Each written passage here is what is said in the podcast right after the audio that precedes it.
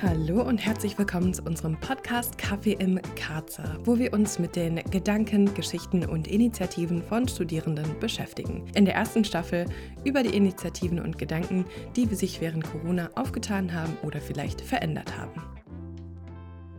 Heute eine ganz spannende Folge über ein Thema, was vielleicht sowieso mehr Aufmerksamkeit bekommen sollte und nicht nur in Zeiten von Corona. Und wir haben natürlich wieder einen Gast da. Vielleicht magst du dich einfach selbst vorstellen. Mein Name ist ähm, Katja Senn und ich wohne derzeit in Bayreuth, habe die letzten zwei Jahre in Heidelberg gewohnt und ja, bin ähm, erster Vorstand vom Tante Inge Verein, der ja in Heidelberg sitzt und dort auch viele Mitstreiter mittlerweile hat, genau.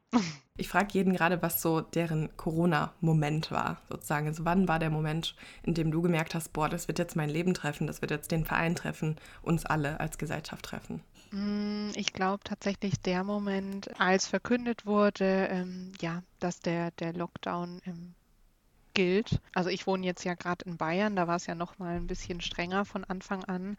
Und als ich so realisiert habe, okay, ich muss jetzt wirklich auch zum Beispiel auf meinen Vater achten, wie ich mit dem umgehe und der wohnt alleine in einem großen Haus, 40 Kilometer entfernt von mir, das hat mich schon ziemlich getroffen. Und da habe ich gemerkt, okay, jetzt wird es irgendwie anders. Ja, ich glaube, das war für die meisten auf jeden Fall der sehr einschneidendste Moment so. Ja, absolut. Ja. Du hast ähm, eben von Tante Inge gesprochen. Wer ist eigentlich Inge? Inge ist, ja, ähm, mittlerweile leider schon verstorben. Oh. Ähm, aber es war die Großtante von einer Freundin von mir in Berlin, die den Verein auch gegründet hat.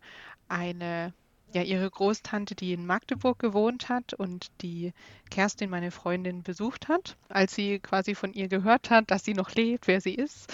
Und ähm, sie dann ähm, durch Tante Inge, quasi durch ihre Tante Inge, erfahren hat oder erleben durfte, wie schön es doch ist, mit älteren Menschen in Kontakt zu sein und ähm, so ein bisschen auch ältere Menschen aus der Einsamkeit rauszuholen. Und genau, das ist Tante Inge, die echte Tante Inge. Und daraus hat sich dann eben ähm, die Idee von so einem Verein entwickelt, angelehnt an die echte Tante Inge, genau mit dem Thema, ja, Einsamkeit zu bekämpfen im Alter.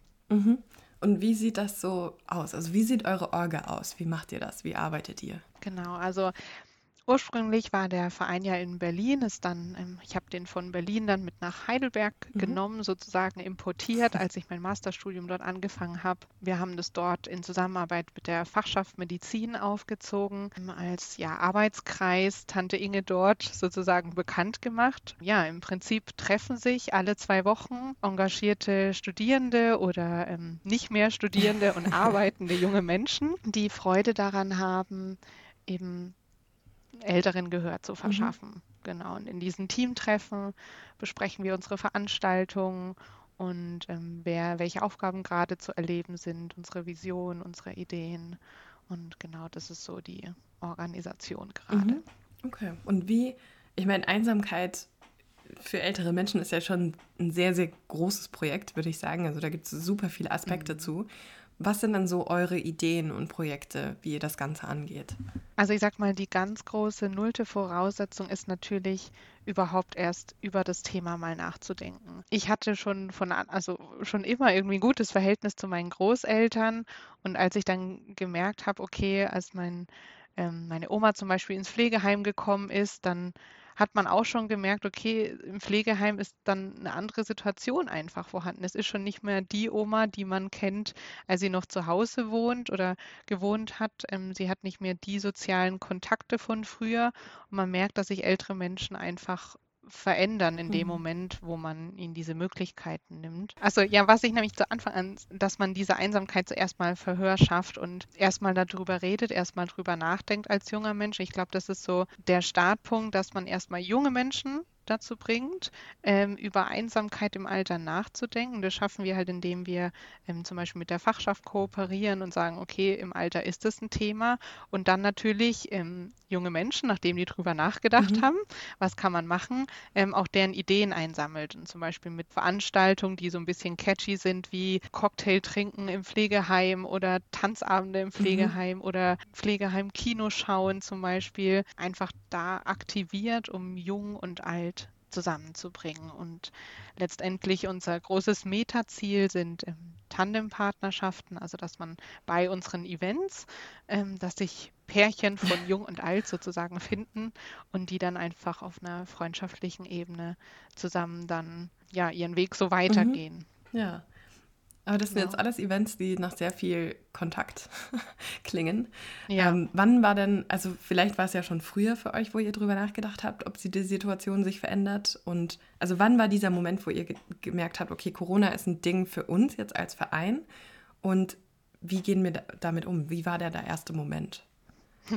als alle unsere Veranstaltungen abgesagt wurden seitens der Pflegeheime. Ja. Also das war tatsächlich sehr einschneidend, weil ich bin ja nicht die Einzige, die Veranstaltungen organisiert, sondern viele, viele andere Leute im Team, ähm, die sich um einzelne Events kümmern. Und als dann die erste gesagt hat, ja, ähm, das Seniorenzentrum hat bei uns angerufen und wir mussten leider den Tanzabend absagen und dann in der nächsten Woche eine andere gesagt hat, ja, okay, unser Event, was in Planung war, wurde leider auch mhm. abgesagt. Mhm. Also dann zerbröselt schon so ein bisschen eigentlich der Kern, ne, wovon wir so als Verein oder als Initiative einfach leben. Und das war schon, schon sehr schade, mhm. weil wir da auch gespürt haben, okay, so wird es einfach nicht weitergehen. Ja, ne? ja. Habt ihr dafür Lösungen gefunden und wenn ja, welche? Die erste Lösung war, denke ich, sich Gedanken zu machen, wie man jetzt den Leuten helfen kann, die wirklich einsam zu Hause sitzen oder die nicht so viel Kontakte haben, überhaupt den Alltag zu bewältigen. Also jetzt weniger konkret ähm, auf die Einsamkeit fokussiert, sondern mehr diese Nachbarschaftshilfe einfach. Wie mhm. können wir unsere Kontakte nutzen, damit wir ähm, die Versorgung sicherstellen von den älteren Menschen, haben dann so einen Zettel gemacht für Einkaufshilfen, die man im Hausflur aufhängen kann, wo man sich als junger Mensch eintragen kann, um den Älteren zu helfen. Oder wir haben im Seniorenstützpunkt nachgefragt, ob es irgendwelche Listen für Einkaufshilfen gibt, wo sich auch super viele bei uns gemeldet haben, hm, tatsächlich cool. ähm, junge Menschen, die helfen wollten. Genau, das waren so die Reaktionen darauf. Okay. Genau. Das waren dann so. Habt ihr denn jetzt Lösungen konkret für die Events? Weil das waren ja erstmal so die Kontaktsachen und dann jetzt dieser Einka Einsamkeitsaspekt. Also ich kann mir vorstellen, ich weiß nur, dass zum Beispiel die, die Großtante von meinem Freund, dass sie sehr mhm. isoliert wurde. Also sie musste auf dem Zimmer bleiben, die durfte noch nicht mal mit den Pflegern Großkontakt haben, ähm, weil sie jemand ist, der noch relativ fit ist.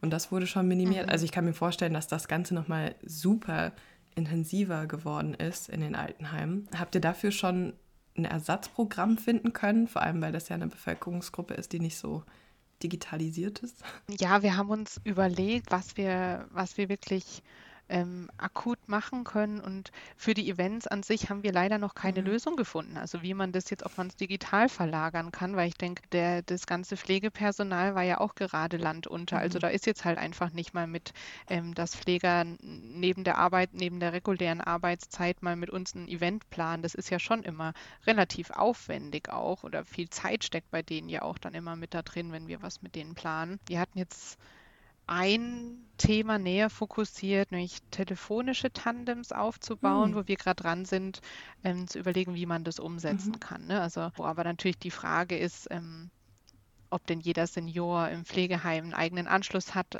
wo er erreichbar ist, oder würde sowas auch wieder über die Pflege laufen, die wir dann mit ins Boot nehmen müssten, wo aber wieder viel Arbeitsaufwand dahinter steckt. Also da sind wir gerade noch mhm. so am Ausknobeln, wie wir das dann konzipieren okay. können. Das heißt, das ist noch so ongoing. Genau, ja. Ja. Habt ihr so aus den Pflegeheimen etwas gehört, also wie es den Leuten da gerade geht oder bestimmte Sachen, die sich jetzt verändert haben? Ich weiß nicht.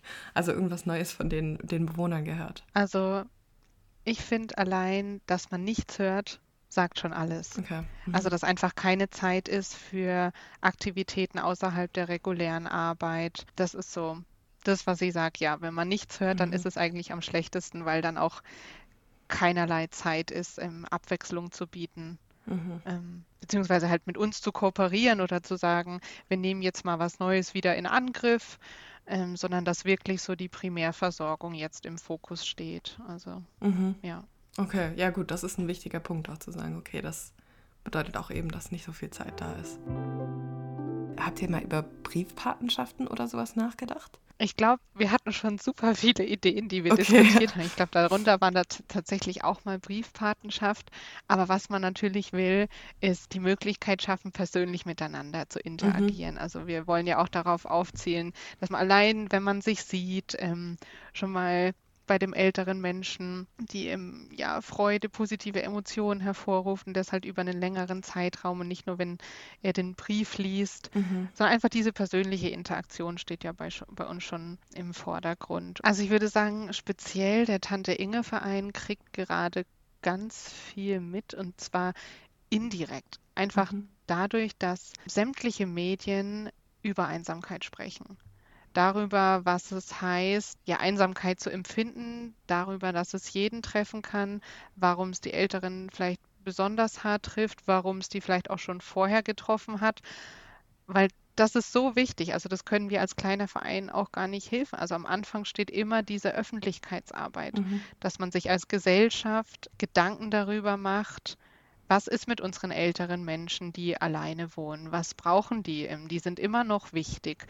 Wie kann man die wieder in die Gesellschaft integrieren? Wie kann ich als junger Mensch es schaffen, einfach den Draht zu dem Teil der Gesellschaft nicht zu verlieren oder wieder anzuknüpfen? Und ich finde es wirklich gerade so diesen positiven Aspekt in dieser ja, Krise, dass man darüber spricht und dass vielleicht nach der Krise offener über dieses Thema gesprochen wird. Also von mhm. daher bin ich auch insgeheim ein bisschen glücklich, dass man uns unsere Mission ein bisschen erleichtert dadurch. Mhm. Ne? Also dass man auch dieses Stigma vielleicht ein bisschen wegnimmt. Also ich kann es auch nur meiner eigenen Familie, als dann, wenn Leute darüber sprechen, ich fühle mich ganz schön einsam, ich bin gefangen in dem goldenen Käfig, aber es fehlt was. Wenn Menschen darüber sprechen, wovor die vor, keine Ahnung, solange ich auf der Welt bin, hat man die noch nie darüber sprechen mhm. hören. Was ist das für ein Zeichen? Also da finde ich, werden doch Bedürfnisse, die wir adressieren möchten, schon mal ganz, ganz deutlich und ganz, ganz hörbar auf einmal. Mhm. Genau, also da, daher würde ich weniger sagen, was brauchen wir jetzt konkret? Also klar brauchen wir immer engagierte Leute, die Lust haben, ähm, uns dabei zu unterstützen, Ideen weiterzuentwickeln. Aber das, dass man einfach öffentlich darüber spricht, dass man in der eigenen Familie mal darüber spricht, das Thema anschneidet. Mensch, Opa, fühlst du dich jetzt eigentlich manchmal einsam oder warst du oder hast du dich vorher vielleicht auch schon einsam gefühlt? Einfach drüber reden, die Offenheit schaffen das wird, glaube ich, helfen, mhm. ähm, unsere Idee weiterzuführen, ja. Jetzt äh, hast du so ein bisschen angeschnitten mit, also was wir vielleicht mit unseren Großeltern machen können. Habt ihr denn einen bestimmten Rat, irgendwas, was wir vielleicht machen können? Anrufen, klingeln, mit Sicherheitsmaßnahmen, genau wie du auch schon gesagt hast, Briefe schreiben, einfach Momente, Situationen schaffen, die uns einander näher bringen. Also jeder Anruf ist Gold wert. Und wenn man es in Relation setzt, selbst wenn man nur alle zwei Tage mal anruft, fragt, wie geht's dir heute, alles in Ordnung, ein offenes Ohr haben, einfach den Raum schaffen, sich mal kurz auszusprechen. Also da ist wirklich alles, was man tun kann, ähm, gilt sozusagen. Mhm. ja. Wenn man sich bei euch engagieren möchte oder Ideen hat oder irgendeinen Beitrag leisten möchte, wie kann man das denn machen am besten?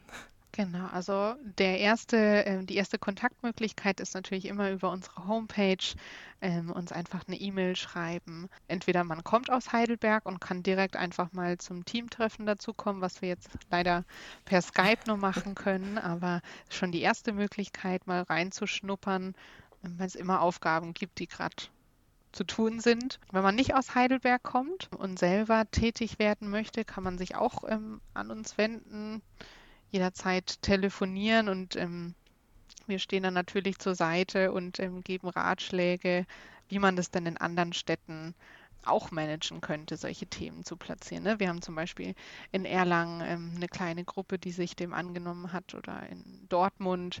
Ähm, die das jetzt nicht so groß machen wie in Heidelberg, aber trotzdem unter der Motivation die Idee dort ähm, weitermachen. Mhm. Und das Ganze geht auch in Berlin. Habe ich richtig verstanden. Also in Berlin leider nicht mehr ah. aktiv, genau, weil meine Mitstreiterinnen von damals sozusagen, die sind einfach gerade auch in einer anderen Lebensphase mit ähm, Babys, Kleinkindern oh. und so weiter. Also da haben sich einfach die Umstände geändert, ähm, wo nicht mehr so viel Zeit für Ehrenamt leider ist, genau. Ja, das ist auch, glaube ich, sehr verständlich. Ja. ähm, gibt es noch irgendwas, was du uns mitgeben möchtest? Irgendwas, was dir auf dem Herzen liegt oder dir in der Zeit aufgefallen ist? Ich glaube einfach ein offenes Ohr haben, wenn ältere Menschen oder ja, vielleicht auch die eigenen Eltern sogar, wo man jetzt noch nicht sagen würde, es wäre ein älterer Mensch, so wie 70 oder so. Die wollen das ähm, auch nicht so ähm, hören, wahrscheinlich. genau.